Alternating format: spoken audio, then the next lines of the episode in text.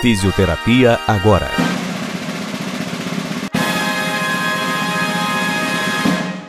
O profissional da fisioterapia precisa ter um conhecimento profundo e estar sempre estudando e reciclando seus conhecimentos.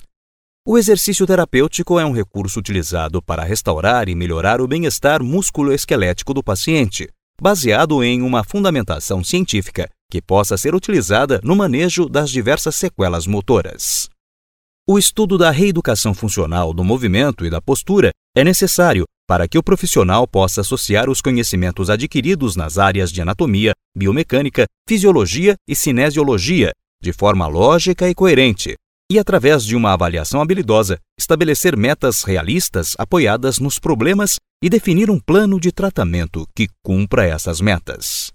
A reeducação funcional busca avaliar e identificar as disfunções apresentadas pelo paciente, de modo que o profissional trace um programa de terapia adequado para a reabilitação funcional nas suas mais diversas áreas de atuação.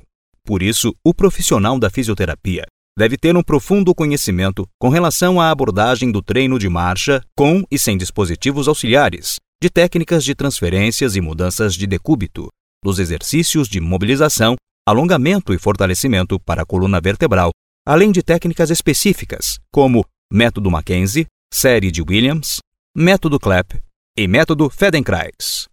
Na ortopedia e na traumatologia, se o paciente realizar um procedimento cirúrgico no joelho ou no tornozelo, provavelmente necessitará do auxílio de dispositivos para deambular.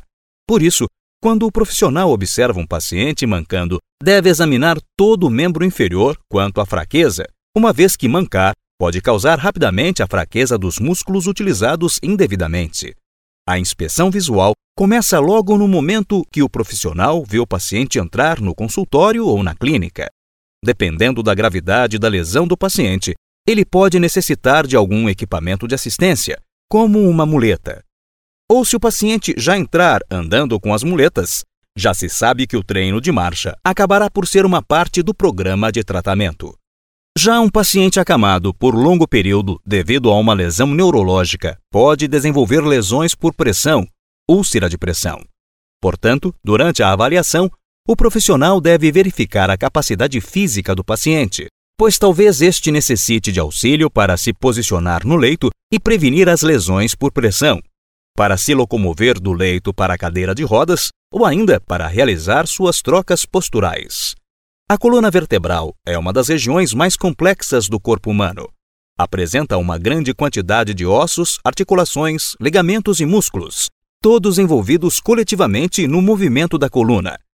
A proximidade e a relação da medula espinhal, das raízes nervosas e dos nervos periféricos com a coluna vertebral a tornam ainda mais complexa. A dor na região lombar é uma das lesões mais comuns e conhecidas pelos seres humanos. Por isso, é fundamental ao profissional da fisioterapia estudar e conhecer outras técnicas específicas para essas dores, como RPG, Pilates, exercícios de estabilização segmentar da coluna, exercícios com bola suíça, exercícios em condições especiais, exercícios aeróbicos e exercícios em pessoas com deficiências vasculares. As alterações e patologias do sistema cardiovascular são as maiores causas de morte no Brasil e no mundo moderno. Portanto, nada melhor que um tipo de atividade física que previne e trata essas patologias, os exercícios aeróbicos. Além de melhorar a eficiência cardiovascular, prevenindo e tratando as patologias, os exercícios aeróbicos melhoram a qualidade de vida das pessoas, que é outro importante indicativo de saúde. O sistema circulatório humano é um sistema fechado e dividido em sistema arterial, venoso e linfático.